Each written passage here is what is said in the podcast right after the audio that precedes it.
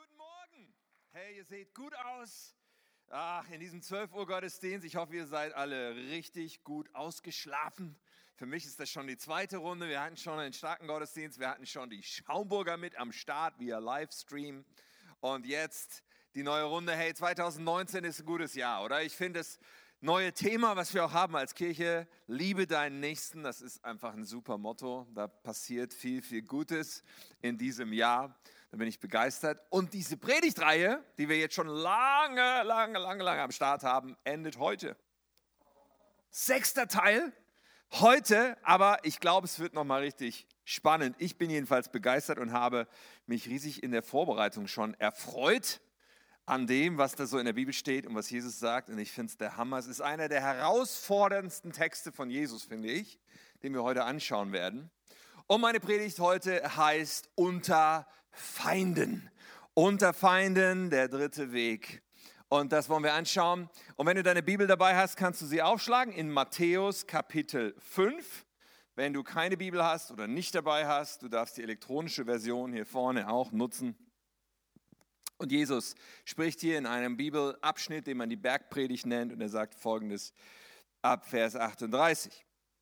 Er sagt, ihr habt gehört, dass es im Gesetz von Mose heißt, wer jemand am Auge verletzt, soll selbst am Auge verletzt werden. Das ist Auge um Auge, kennen wir das so. Und wer einen anderen einen Zahn ausschlägt, soll selbst einen Zahn dafür einbüßen. Ich aber sage, Wehrt euch nicht, wenn euch jemand Böses tut. Wer euch auf die rechte Wange schlägt, dem haltet auch die andere hin. Wenn ihr vor Gericht erscheinen müsst und euer Hemd wird euch abgenommen, gebt euren Mantel noch dazu. Wenn jemand von euch verlangt, eine Meile weit mit ihm zu gehen, dann geht zwei Meilen mit ihm. Gebt denen, die euch bitten, und kehrt denen nicht den Rücken, die etwas von euch borgen wollen.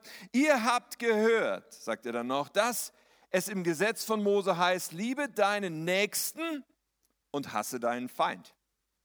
Ich aber sage, liebt eure Feinde. Betet für die, die euch verfolgen. So handelt ihr wie wahre Kinder eures Vaters im Himmel. Wow, was für ein Text. Lass uns beten. Himmlischer Vater, wir sind heute hier, weil wir von dir hören wollen. Wir sind heute hier, weil wir unser Herz aufmachen wollen dafür, dass du sprichst, dass du unser Leben formst, dass du uns dich selbst zeigst, wie du bist und uns mehr Offenbarung gibst von dem, wie du bist, Gott. Danke, dass du uns so sehr liebst, dass du uns zuerst geliebt hast. Und Herr, danke, dass du sprechen willst. Herr, wir warten das von dir. Wir lieben dich. Wir ehren dich heute Morgen. Amen. Amen. Ich starte mal wieder mit einer kleinen Geschichte von Tim aus seiner Jugend. Ja? Äh, ich habe letzte Woche gehört, meine Frau hat so ein bisschen über mich abgelästert. Ähm, darüber, wie ich als Jugendlicher drauf war und was ich alles für schlimme Dinge getan habe. Und ich muss zugeben, es ist die Wahrheit. Und heute erzähle ich euch auch so eine Geschichte. Es war Klassenfahrt, ich denke 10. Klasse, es war Würzburg. Würzburg und wir waren in der Jugendherberge und wir hatten unser Zimmer mit ein paar Jungs im dritten Stock und diese Jugendherberge hat so irgendwie so einen Innenhof gehabt, so glaube ich konnte so vom, vom Fenster runterschauen in den Hof. Und da unten war ein Junge von einer anderen Schule, einer anderen Klasse, den wir überhaupt nicht kannten, aber wir haben von da oben, vom Fenster aus, diesen Jungen verspottet. Nicht nett, überhaupt nicht. Nur war auch nicht sehr schlau, weil was ich nicht bedacht habe, dieser Junge war zwar alleine da unten zu sehen, aber was ich nicht bedacht habe, ist, dass der vielleicht noch ein paar Kumpels haben könnte oder so, ein paar Freunde. Und es dauerte nicht lange, kam kurz noch mal raus, zeigte da hoch, ging wieder rein und hatte ein paar Jungs im Schlepptau. Und zack, standen die bei uns im Zimmer. Ich saß auf der Fensterbank, offenes Fenster, hinter mir drei Stockwerke tief. Und, und ein paar Kumpel waren mit dabei. Einer von seinen Freunden, das war so einer, der so ein bisschen breiter war, kam und haute mir voll aufs Maul. Bäm! Ich fiel nicht aus dem Fenster, aber meine Zunge, meine, meine Lippe blutete. Ich musste dann im Krankenhaus genäht werden, hochdramatisch. Und ich habe mich daran erinnert, weil ich dachte, hey, das ist so ein typisches Beispiel für das, wie Menschen umgehen damit, wenn ihnen feindlich begegnet wird. Das Beispiel lautet, Eskalation.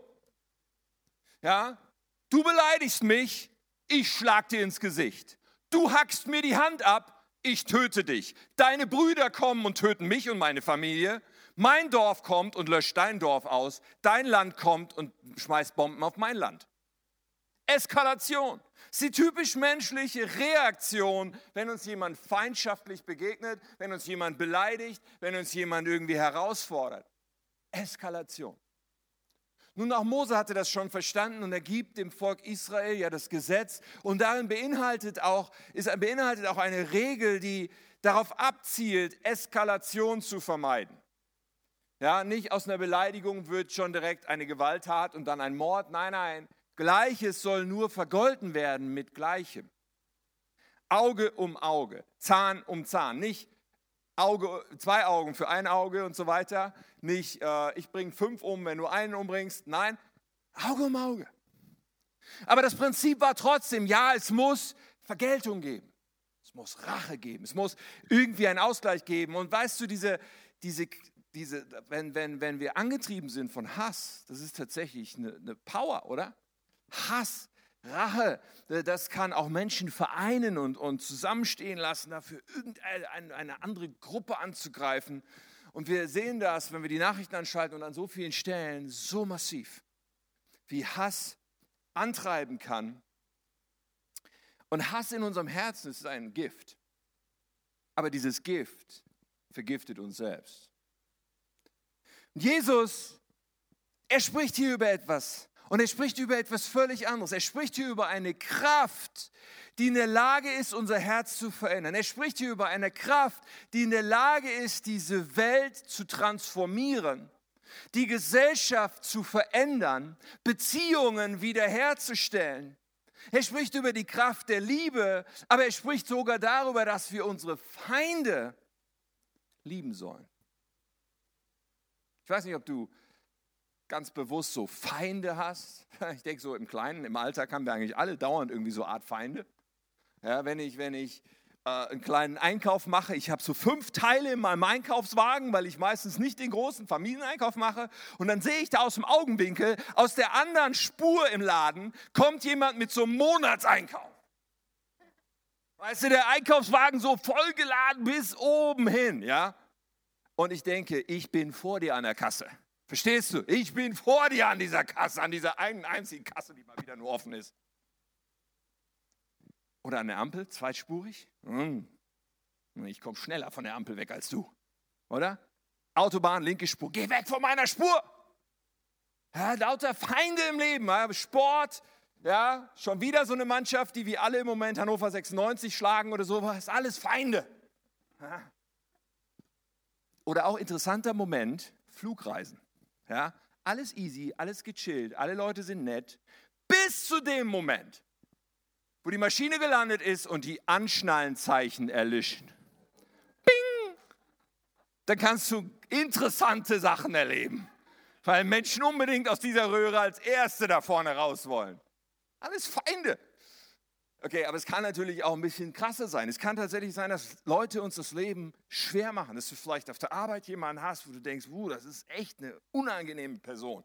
Ja, oder, oder ein Familienmitglied oder ein Lehrer oder ein Chef oder was auch immer. Du kannst einen Vermieter haben, der dir das Leben schwer macht. Menschen, die echt so mehr sind als ein Stein im Schuh, so Menschen, die wirklich uns herausfordern. Ja, und noch weiter kann es gehen. Es kann einen Menschen vielleicht geben, der ganz absichtlich dir immer wieder einen reinwirkt, der dich quasi mobbt in dem Umfeld, wo du bist. Oder ein, ein Ex-Partner, äh, der, der alle Gelegenheiten sucht, um dir das Leben wirklich zur Hölle zu machen. So, liebe deine Feinde, ehrlich Jesus, liebe deine Feinde. Ist das ernst gemeint? Ist das überhaupt erstrebenswert? Und wie soll das bitte schön überhaupt aussehen? Und wenn wir diesen Weg nicht gehen sollen von, von Hass und diesen Weg davon, äh, äh, Rache zu üben, was sollen wir denn bitte schön tun? Sollen wir einfach nur alles still und leise ertragen? So wie das Lamm, was zur Schlachtbank geführt wird, sollen wir einfach, ist das christlich? So, dass wir einfach alles aushalten, ohne was, dass wir alles mit uns machen lassen, ist das Liebe? Wir werden heute entdecken, dass Jesus wenn er sagt, liebe deine Feinde, nicht meint, weder das eine meint noch das andere meint. sondern dass er uns einen dritten Weg vorschlägt. Also der erste Weg wäre, Vergeltung zu üben, Hass in seinem Herzen zu haben und, und nach Wegen zu suchen, den anderen auch etwas Böses zu tun. Der zweite Weg, den wir so oft so verstanden haben vielleicht, ist so dieses, ja, ich mache gar nichts, ich ertrage das einfach passiv. Aber ich bin so überzeugt, Jesus gibt uns einen dritten Weg und über diesen dritten Weg werden wir heute nachdenken. Wenn wir diesen Abschnitt studieren, den Jesus hier in der Bergpredigt bringt und wenn wir uns ein bisschen hineinversetzen in, den, in die Zeit, in den Kontext, in das, wie die Hörer damals diese Worte gehört haben, verstehen wir, Moment mal, Jesus lehrt hier einen dritten Weg. Ein Weg, der geprägt ist davon zu lieben, auch Feinde zu lieben, aber auf eine Art und Weise, die absolut faszinierend ist. So, ich weiß nicht, ob du ready bist, aber ich habe richtig Bock drauf, weil ich finde das hochfaszinierend. Und wir werden diesen dritten Weg zusammen entdecken. Und dieser dritte Weg hat so verschiedene Facetten. Wir werden es entwickeln aus den einzelnen Versen des Textes. Okay, bist du bereit? Angeschnallt, wach, gerade noch einen doppelten Espresso gehabt und so? Nein. Der dritte Weg. Der dritte Weg ist gewaltlos und trotzdem aufrecht. Er ist trotzdem aufrecht. In Vers 39 sagt Jesus, ich sage euch, wehrt euch nicht, wenn euch jemand Böses tut. Das klingt ja erstmal so nach passiv ertragen. Jemand macht was Böses, du machst einfach gar nichts. Wehrt euch nicht. Aber der nächste Satz, wenn wir darüber nachdenken, wie seine Zuhörer den verstanden haben, merkt man, nee, nee, das ist nicht genau das, was er meint. Er sagt nämlich, wer euch auf die rechte Wange schlägt, dem haltet auch andere hin. Okay, ich brauche jetzt einen Freiwilligen und Jonathan ist ein perfekter Freiwilliger. Der kommt jetzt ganz freiwillig auf die Bühne, weil ich ihm ganz freiwillig sage, dass er mir helfen soll. Einen Applaus für Jonathan. So, Jonathan hat gehört, was Jesus gesagt hat. Und ich bin sein Feind. Ah. So, was sagt Jesus? Wenn dich jemand auf die rechte Wange schlägt, jetzt müssen wir verstehen, man schlägt zu mit seiner rechten Hand, okay? Nicht nur, weil ich Rechtshänder bin, auch deswegen, weil die linke Hand reserviert war für Reinigungszwecke bestimmter Körperteile. Aber man schlägt mit rechts. So, wenn ich jetzt mit meiner rechten Hand auf seine rechte Wange schlagen will, wie muss ich das machen? Ja, seine rechte Wange ist nämlich diese hier, die ihr alle so schön sehen könnt.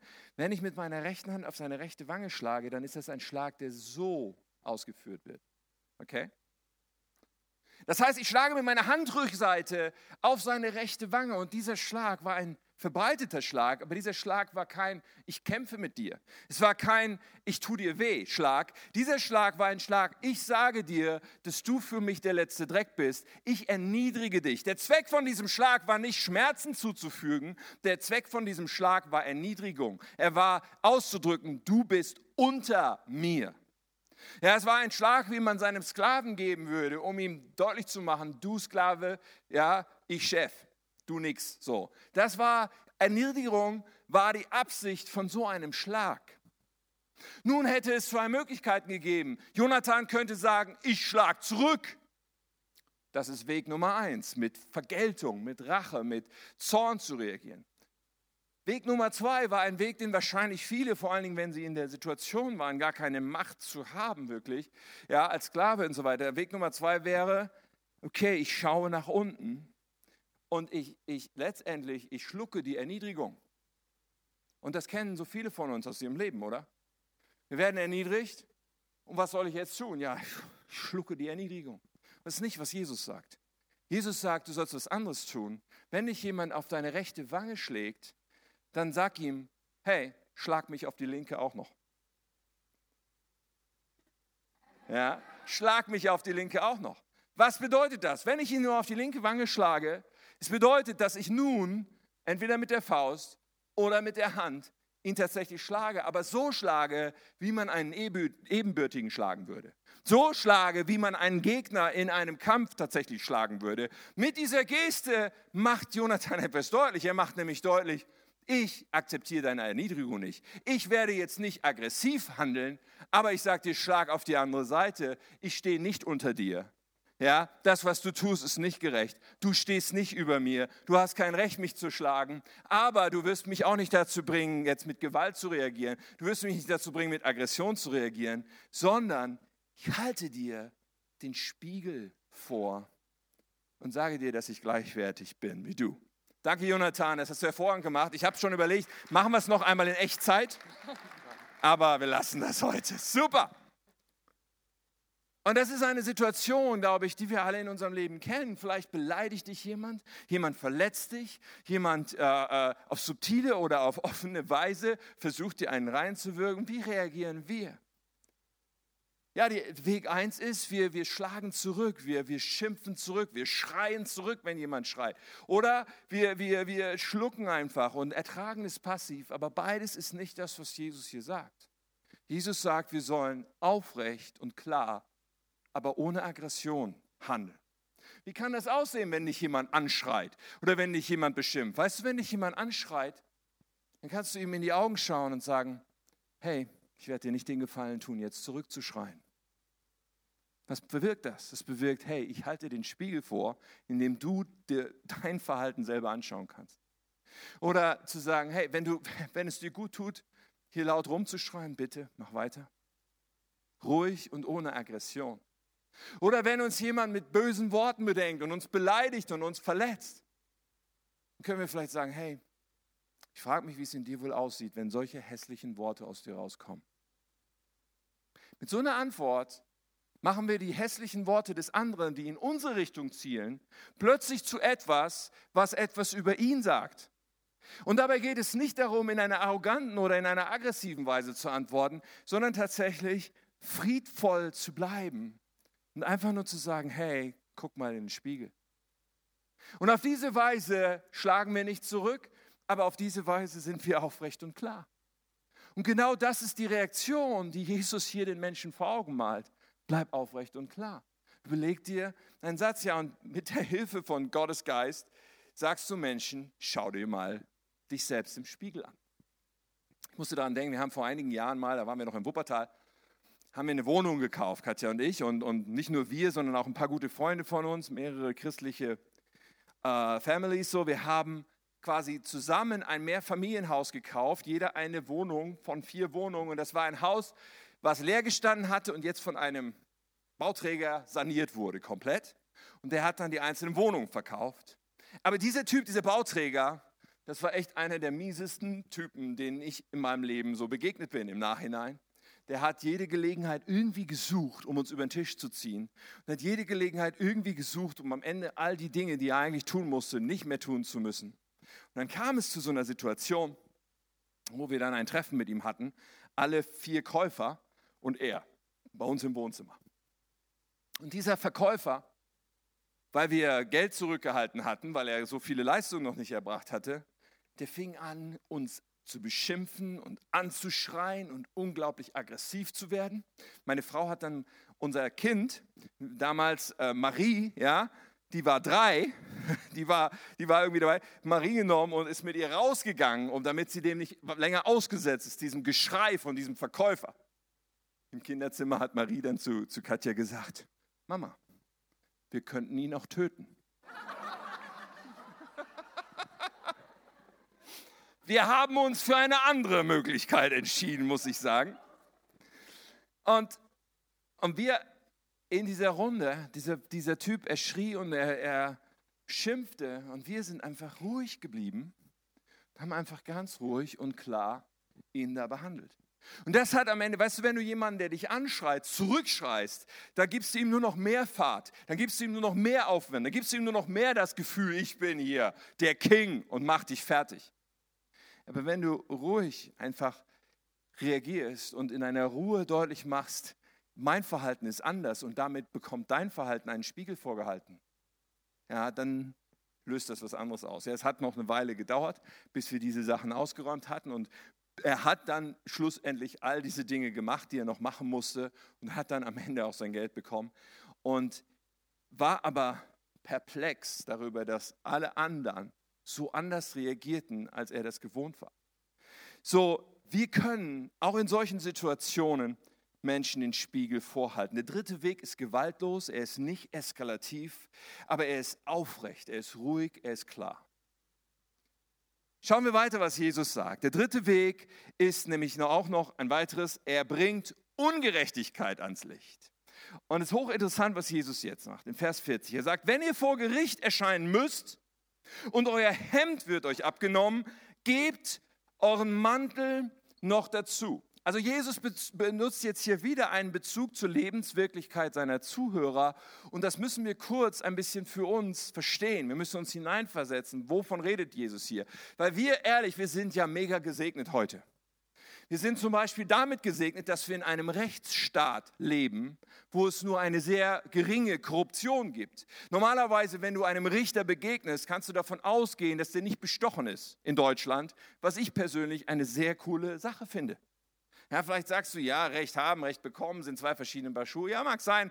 Aber ganz ehrlich, das, was sie damals hatten, was die Lebenswirklichkeit der Zuhörer von Jesus war, was, war was völlig, völlig anderes. Und wenn Jesus, er hat ja an anderer Stelle zum Beispiel dieses Gleichnis erzählt vom ungerechten Richter und dieser hartnäckigen Witwe. Ja, die Leute haben das Gleichnis gehört und gesagt, ja, safe, kenne ich die Situation. Ungerechter Richter, normal. Ungerechter Richter, jemand, den irgendwer bestochen hat, den irgendwer kennt und der irgendwie aus Grund von irgendwas keine, kein Recht spricht, normal. So das, wovon Jesus hier redet, ist nicht eine Situation, wo jemand gerecht, sondern wo jemand ungerecht behandelt wird. Wenn du also vor Gericht erscheinen musst und dir wird dein Hemd abgenommen, hier reden wir von, hier erlebt jemand Ungerechtigkeit. Um die Textstelle dann zu verstehen, ist es wichtig zu verstehen, was die damals anhatten. Ja, was gemeint ist mit einem Hemd und mit einem Mantel, weil man natürlich diese Worte, die damals, die da im Grundtext stehen, die muss man ja irgendwie übersetzen und jetzt nimmt man Hemd und Mantel, aber wir kriegen die falschen Bilder in den Kopf. Das, was hier steht als Hemd, das war so eine Art Tunika, so ein langes äh, Gewand, was man direkt auf dem Körper getragen hat. Meistens war es äh, bis zu den Knöcheln, manchmal auch nur bis zum Knie, je nachdem, welche Tätigkeiten man ausüben wollte. So, das war wie die Unterwäsche. Weißt du, wenn jemand nur dieses Gewand anhatte, dann war der praktisch nackt. Das wäre so wie du in Schießer Feinripp. Okay? Also man hatte nicht viel an mit diesem Unterhemd und dieses Kleidungsstück, was direkt auf der nackten Haut getragen wurde, es war ein Kleidungsstück, wahrscheinlich hatte man zwei oder drei davon, selbst wenn man arm war, hatte man da noch mal eins zum Wechseln. Es war ein Kleidungsstück, aber trotzdem, was einen gewissen Wert hatte, denn damals war Kleidung verhältnismäßig teuer. Von dem Einkommen, was jemand hatte, war es etwas eine richtige Anschaffung. So und dieses Hemd, wenn es heißt vor Gericht, er musste sein Hemd abgeben, dann können wir daraus schließen, dass dieser Mensch kein Geld mehr hatte. Er hatte kein Geld, was er hätte geben können. Also hat der Richter gesagt, gut, dann dein Hemd. Und nun kommt der Mantel. Der Mantel, ihr Lieben, war nicht ein Mantel, den man heute irgendwie so mal bei kaltem Wetter noch drüber zieht. Nein, nein, es war das Obergewand. Es war das, was über dem Hemd getragen wurde oder über dieser Tunika. Es war das Gewand, was mit einem Gürtel dann befestigt wurde. Es war aus dickerem Stoff und es war ein sehr äh, wertvolles Kleidungsstück. Es war, war sehr viel teurer dieses Kleidungsstück zu kaufen. Und ein armer Mensch hatte davon nur ein einziges Exemplar normalerweise, weil es teuer war. Und dieser Mantel, er war viel mehr als ein Kleidungsstück. Es war nicht nur das, was man trug, wenn man rausging und wenn man auf der Straße rumlief, sondern es war auch die Decke, die einen nachts wärmte. Es war das Kleidungsstück, was einem Schutz gab und Wärme gab. Und es war ein Kleidungsstück, was einem nicht abgenommen werden durfte.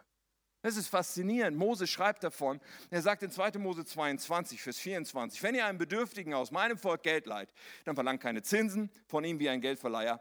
Wenn ihr den Mantel eines anderen als Pfand nehmt, sollt ihr ihn bis zum Einbruch der Nacht zurückgeben. Darf sie nicht länger als einen halben Tag behalten. Weil, denn er braucht den Mantel, um sich in der Nacht zuzudecken und zu wärmen. Worin sollte er sonst schlafen? Wenn er dann zu mir um Hilfe schreit, weil du ihm den Mantel ungerechterweise genommen hast. Wenn er dann zu mir um Hilfe schreit, werde ich ihn erhören, denn ich bin barmherzig. Was sagt Mose hier oder was sagt Gott hier durch Mose? Er sagt, wenn du jemanden den Mantel nimmst, kriegst du es mit mir zu tun. Okay? Dann kriegst du es mit Gott zu tun. Das ist, was, was das Verständnis der Zuhörer war. So, wenn jetzt also jemandem Ungerechtigkeit widerfährt, es wird ihm das Hemd genommen. Und er sagt so, pass auf, gebe dir auch noch meinen Mantel. Dieses Angebot des Mantels ist so, what? Das ist, Es ist ausgeschlossen. Also ich glaube auch nicht, dass jemand das angenommen hat, tatsächlich den Mantel zu nehmen, sondern es macht eins deutlich. Den Mantel zu nehmen ist ungerecht, es ist gegen Gott. Es ist, es ist, man legt sich direkt mit Gott an. Es ist auf keinen Fall das, was ich jetzt hier tun würde. Und man drückt damit aus, du behandelst mich ungerecht. Ich reagiere aber nicht mit Aggression. Ich reagiere nicht damit zurückzuschlagen oder zu beschimpfen, sondern ich reagiere mit Großzügigkeit. Und diese Großzügigkeit beinhaltet diese Chance, dass bei dem anderen irgendwie was Klick macht. Und der sagt, Moment mal, nee, nee, stopp, stopp. Ich gebe dir deinen Mantel und ich gebe dir dein Hemd. Noch eine weitere Komponente ist da. Wie stand nun derjenige, wenn er auch noch seinen Mantel in die Hand nimmt und überreicht, wie stand er da vor seinem Ankläger? Wie der Herr ihn geschaffen hat. Nackig. So, er stand da, splitterfasernackt. Und das, ihr Lieben, war völlige Scham, ja, nicht nur für den, der nackt war, sondern auch für den, der das anschaute. Ja, wir, wir haben vielleicht aus dem Alten Testament diese Szene mit Mose, äh, mit, mit, Noah, wo, wo seine Söhne rückwärts hinlaufen, um ihn nicht nackt zu sehen. Und zwar das, also jemanden anzuschauen, der nackt war, no go überhaupt. Das heißt, man konfrontierte den anderen, aber man konfrontierte ihn mit Gnade. Man konfrontierte den anderen mit etwas, wofür er sich schämen musste und drückte damit aus, hey, du behandelst mich ungerecht, du solltest dich schämen. Aber die Art und Weise, wie ich das ausdrücke, ist Großzügigkeit. Die Art und Weise, die ich da ausdrücke, ist völlig ohne Aggression faszinierend, was Jesus hier macht und wie Jesus hier deutlich macht, wie wir mit Liebe und mit Großzügigkeit reagieren sollen. Sprüche 25, Vers 21, da ist auch eine interessante Aussage. Da steht nämlich, wenn dein Feind hungrig ist, gib ihm zu essen. Ja, es ist nämlich nicht so, dass im Alten Testament steht, hasse deinen Feind, sondern wir finden eine Menge andere Aussagen dort. Wenn er durstig ist, gib ihm zu trinken. So wirst du glühende Kohlen auf sein Haupt sammeln und der Herr wird dich belohnen.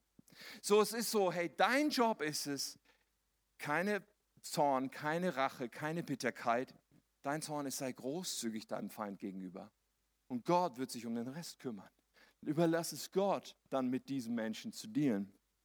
Und die Möglichkeit eins ist, dass deine Großzügigkeit, dass dein völlig anders reagieren, als es normal wäre, bei dem anderen dazu führt, zu verstehen, Moment mal, was tue ich hier gerade?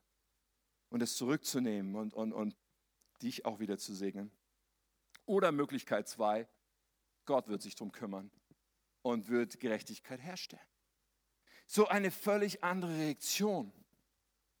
Aber die Art von Feindesliebe, die wir hier sehen, diese Art von großzügig und, und gewaltlos zu agieren, ist eine Art, die immer wieder in der Menschheitsgeschichte enormes bewirkt hat, wenn wir darüber nachdenken. Enormes bewirkt hat. Ein, ein, ein für mich plastisches Beispiel ist der, ist der Bürgerrechtler Martin Luther King, der in den 60er Jahren in den USA, letztes Jahrhundert, äh, gegen Rassenungleichheit aufgestanden ist, aber er hat immer Gewaltlosigkeit gepredigt, er hat immer Feindesliebe gepredigt, er hat immer sozusagen deutlich gemacht, dass er großzügig und mit Liebe Menschen begegnet, aber doch mit aller Klarheit. Und sein Ende war, dass er einem Attentat, einem Hass Anschlag sozusagen zum Opfer fiel, erschossen wurde.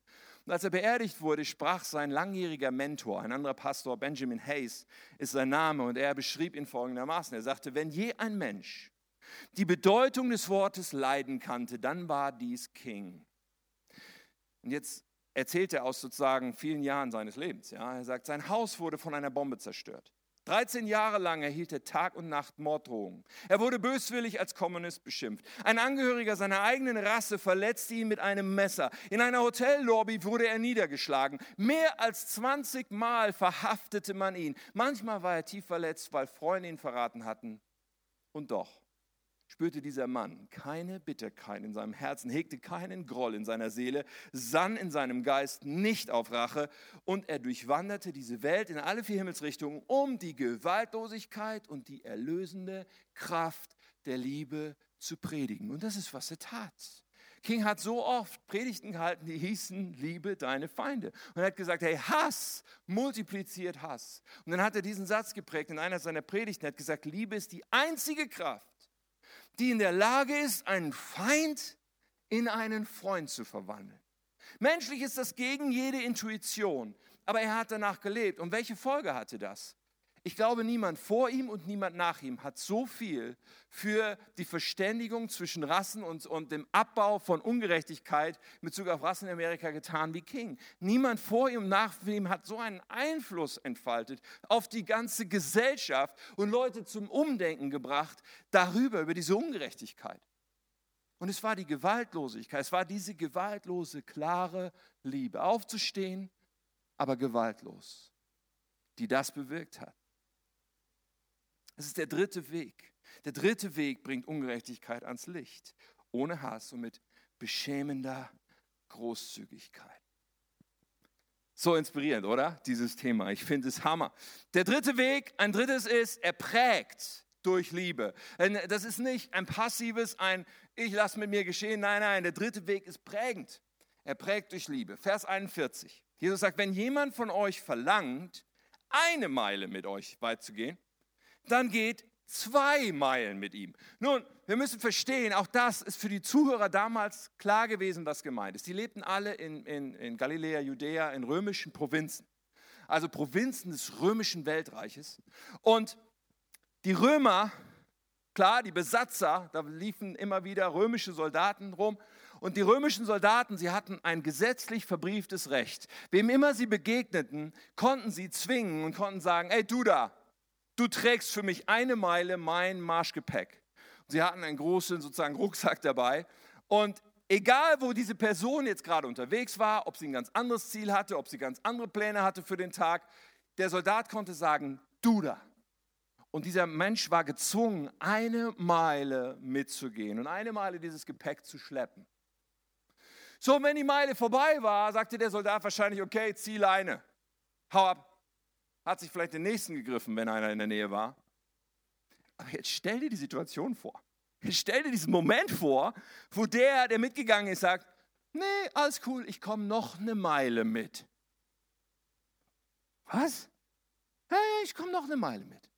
Und jetzt stell dir vor, jetzt fängt es an zu rattern. Stell dir vor, diesen zweit, diese zweite Meile, was nun passiert, wie nun das Gespräch aussah, was nun in diesem römischen Centurio da war, irgendwie im Kopf los war. Ja, was ist mit dem los? Irgendwann hat er gesagt, warum machst du das? Das, ist, das ergibt keinen Sinn, habe ich noch nie erlebt. Warum machst du das? Ja, und, und die, die Beziehung verändert sich, der Charakter dessen, wie die miteinander unterwegs sind, verändert sich. Es wird ein Herz berührt. Warum machst du das? Es, es gibt wahrscheinlich die Möglichkeit, dass dieser Mensch sagen kann, hey, ich habe eine Liebe erlebt, die du auch unbedingt erleben musst und deswegen mache ich das. Ich glaube, dass dieser römische Soldat sein Leben lang nicht mehr vergessen wird, dass diese Situation war. Weil die Liebe, von der Jesus spricht, sie lässt nicht irgendwas an sich geschehen, einfach nur. Die Liebe, von der Jesus spricht, sie prägt durch Liebe. Sie öffnet ein Fenster dazu, dass Gottes Liebe sichtbar wird und dadurch Gott auch wirkt und in Situationen kommt und Menschen begegnet. Faszinierend. 2015 gab es ein furchtbares Ereignis und vielleicht habt ihr das noch so im Hinterkopf, es gab einen Amoklauf in Amerika, die gab es immer wieder, aber dieser Amoklauf war nicht in einer Schule. Bei diesem Amoklauf stürmte ein, ein weißer, sehr rassistisch eingestellter Mann, der hieß Dylan Roof. Er stürmte in eine Kirche in Charleston, in Amerika, in eine Gebetsstunde, eine Kirche, wo sich schwarze äh, Amerikaner versammelt hatten zum Gebet.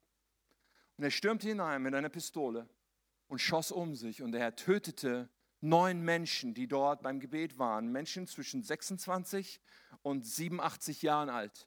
Menschen, auch der Pastor war dabei, alle, die einfach zum Beten dort waren. Und man fasste ihn direkt am nächsten Tag und man stellte ihn natürlich dann in, im Jahr darauf vor Gericht und, und alles wurde, der Fall wurde ausgerollt, er wurde verurteilt für diese multiplen Verbrechen und Morde. Bei diesem Verfahren er machte immer wieder deutlich, was sein Motiv war. Sein Motiv war, er hoffte, dass er einen Krieg zwischen den Rassen entfachen könnte mit seiner Tat. Dass aufgrund dessen Schwarze anfangen würden, auf Weiße loszugehen, Weiße anfangen würden, auf Schwarze loszugehen.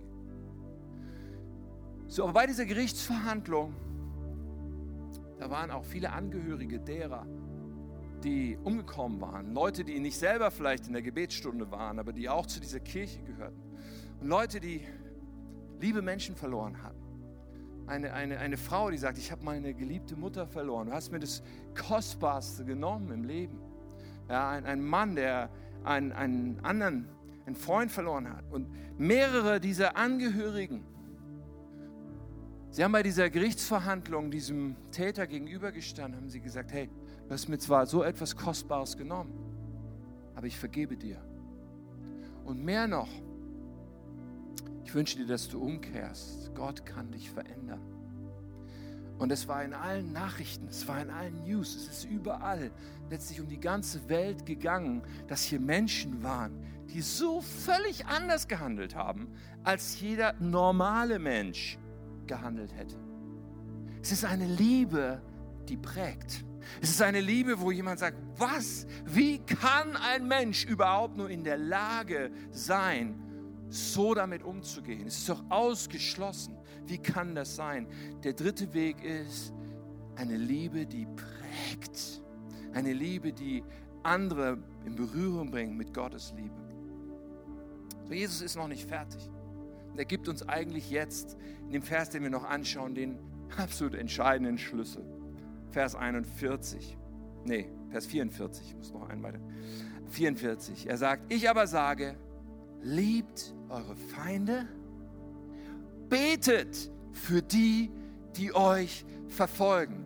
Ja, der dritte Weg ist auch betet. Er betet, er vergibt und er segnet andere. Und das ist der entscheidende Schlüssel. Bis jetzt kannst du die Predigt anhören und sagen, ja, wie? Wie bitteschön soll das denn funktionieren? Wenn einer mich anfeindet, wenn einer mich beleidigt, wenn einer mich schlägt, dann will ich zurückschlagen. Alles in mir ist ready, es ihm zu geben. Das ist menschlich, das ist auch in mir. Aber Jesus sagt, betet. Der dritte Weg ist beten. Der dritte Weg ist in dieser Situation, wenn es, wenn es im Affekt ist, auch. Oder wenn es eine Situation ist, die immer wieder da ist, weil du mit dem Kollegen oder mit dem Chef oder mit dem Lehrer oder mit wem zu tun hast. Zu sagen, hey, ich fange an, für diese Person zu beten. Ich fange an, diese Person zu segnen. Das heißt, ich wünsche der schlimmsten Person das Bestmögliche. Was ist segnen? Der schlimmsten Person, ich wünsche ihr das Bestmögliche. Und, und, und ich bete, ich bete Gott, gib mir deine Sicht für diesen Menschen. Vielleicht gibt Gott uns eine Barmherzigkeit, weil wir erkennen, boah, dieser Mensch ist eigentlich so arm dran, weil er so ein Hass in seinem Herzen ist, weil er so ein, ein, ein, ein eine Zerbruch in seinem Leben ist und er aus diesem heraus so handelt. Vielleicht zeigt dir Gott irgendetwas Gutes an diesem Menschen, trotz allem Schlimmen, was er tut. Und wir beten, fangen an zu beten für eine Person, fangen an, diese Person zu segnen und sagen ganz bewusst, ich will vergeben ja, ich will, ich will, ich will mit Gottes Augen daran gehen.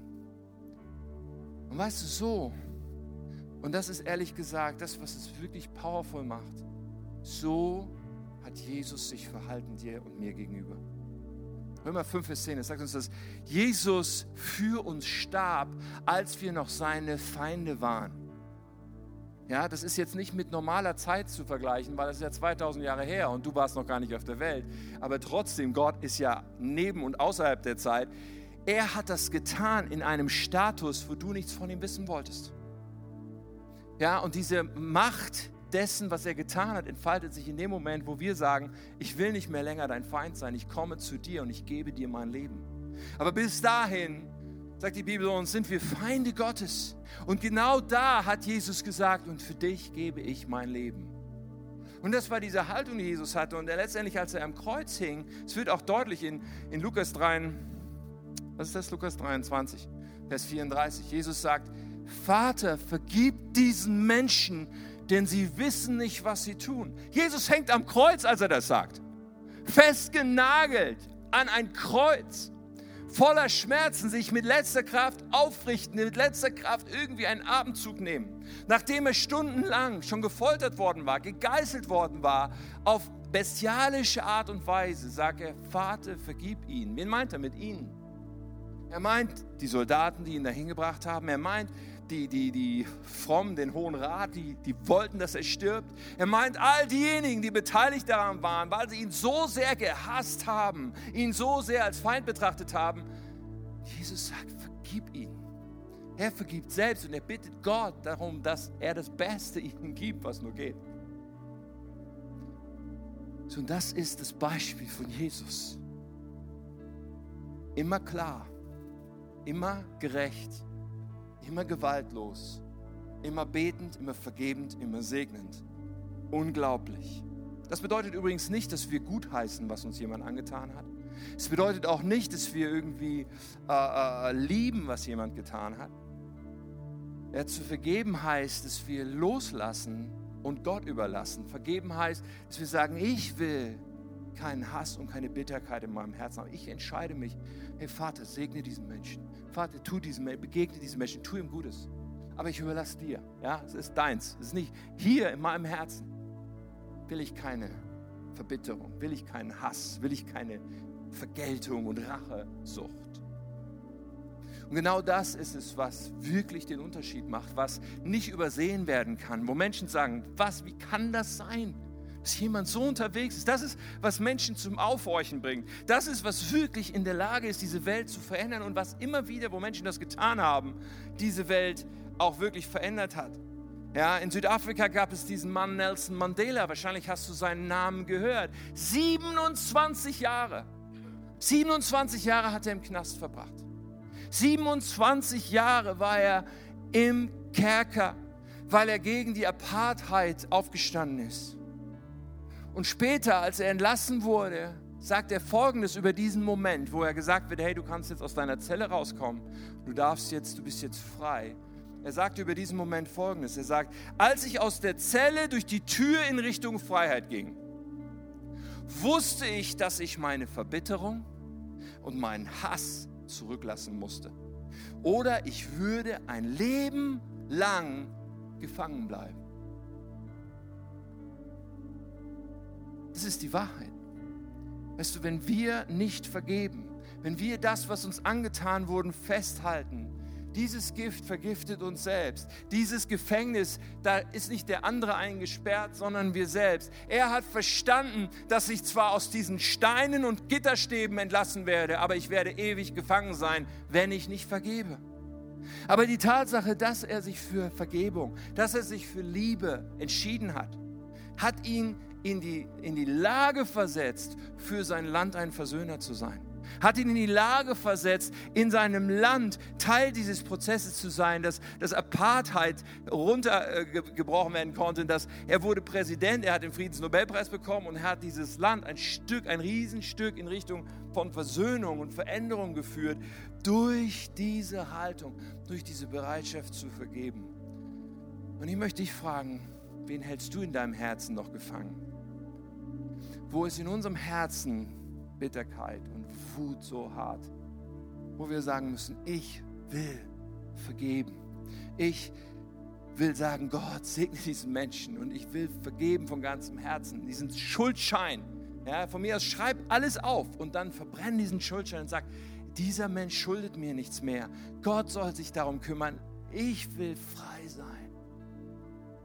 Vergebung, Liebe vergibt segnet, betet. Das ist die Königsdisziplin, ohne Frage. Wir haben über Liebe deinen Nächsten gesprochen und Liebe deine Feinde ist echt nochmal ein anderes Level. Menschen, die uns verletzen, Menschen, die uns beleidigen, die uns ungerecht behandeln, die uns offen anfeinden, ihnen mit Liebe zu begegnen, mit Klarheit zu begegnen, mit dem Spiegel, ohne Aggression, aufrecht, Unrecht beim Namen nennt, großzügig eine Art und Weise, wo jeder sagt, wie kann das sein, dass ein Mensch so reagiert? Gottes Gnade hineinbringen in diese Feindschaft. Als ich mich vorbereitet habe, ich habe so viele Dinge gelesen und so viele unglaubliche Sachen, die Menschen getan haben, gelesen. Eine Story, die mich sehr bewegt hat, will ich euch zum Schluss noch erzählen. Und die ist tatsächlich in Deutschland passiert. Ähm, es, es gibt einen Mann, der lebt immer noch sehr alt mittlerweile, aber ein Mann namens Uwe Holmer, ein Pfarrer aus der DDR, der schon in den 50er, 60er Jahren Pfarrer war auf dem Land. Und der, als dieses Regime aufgerichtet wurde nach dem Krieg in der DDR, der schon früh aneckte, schon früh Ungerechtigkeit beim Namen nannte, schon früh bei den Kommunisten unbeliebt war, weil er immer für, für Klarheit war. Und für ihn und für seine Familie hatte das gravierende Folgen. Seine Kinder, er hat eine ganze Reihe Kinder, sie waren sehr gut in der Schule und, und, und sehr fit, aber ihnen wurde verweigert, dass sie studieren durften irgendwo.